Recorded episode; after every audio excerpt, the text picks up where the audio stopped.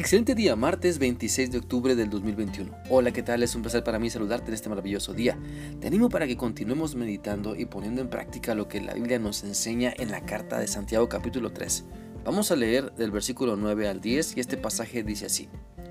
A veces alaba a nuestro Señor y Padre y otras veces maldice a quienes Dios creó a su propia imagen.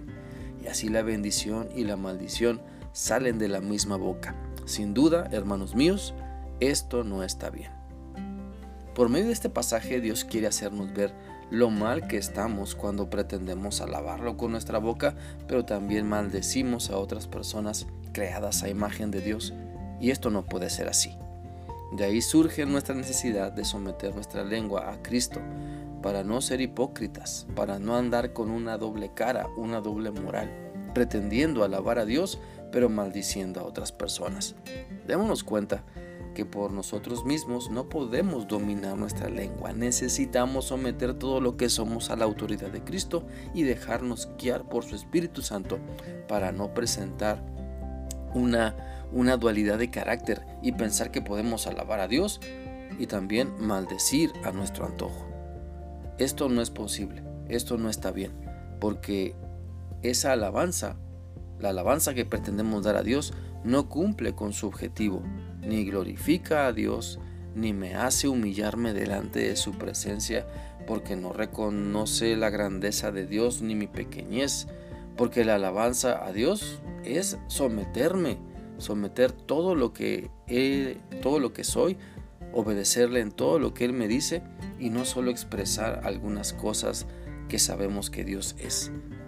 Cuando alabamos a Dios con corazón sincero, las palabras de nuestra lengua se ajustarán a su voluntad.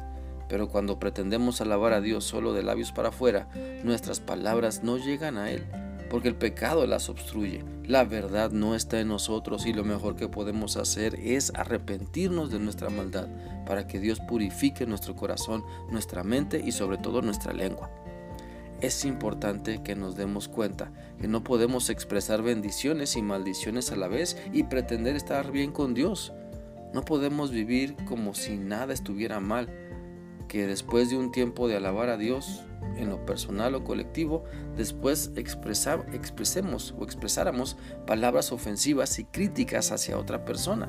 Simplemente esto no puede ser porque no está bien. Por lo tanto, no seamos partícipes del desenfreno de nuestra lengua. Hagamos todo lo posible por someternos a Dios. Entendamos que por nosotros mismos no podemos sujetar nuestra lengua llena de impulsos malvados. La Biblia dice en Santiago 4:7 lo siguiente: Sométanse pues a Dios, resistan al diablo y huirá de ustedes. El remedio para la lengua venenosa es someternos sinceramente a Dios. El antídoto para apagar los fuegos de maldad que despide nuestra lengua es aceptar que necesitamos la ayuda de Cristo para someternos solamente a Él y que Él transforme todo nuestro ser. Por lo tanto, cada uno de nosotros debe analizar las situaciones que nos hacen hablar de más, que nos hacen ponerle veneno a nuestras palabras y pedir la ayuda de Dios para que sane y transforme nuestro corazón, porque como lo dice la Biblia en Lucas 6:45, el hombre bueno del buen tesoro de su corazón saca lo bueno, y el hombre malo del mal tesoro de su corazón saca lo malo, porque de la abundancia del corazón habla la boca.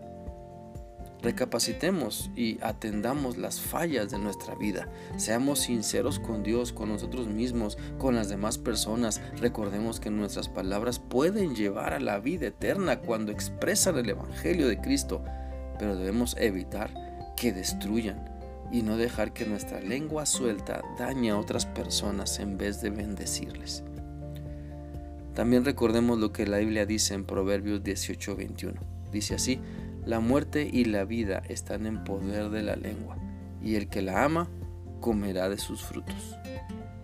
Analicemos pues las expresiones de nuestra, de nuestra boca.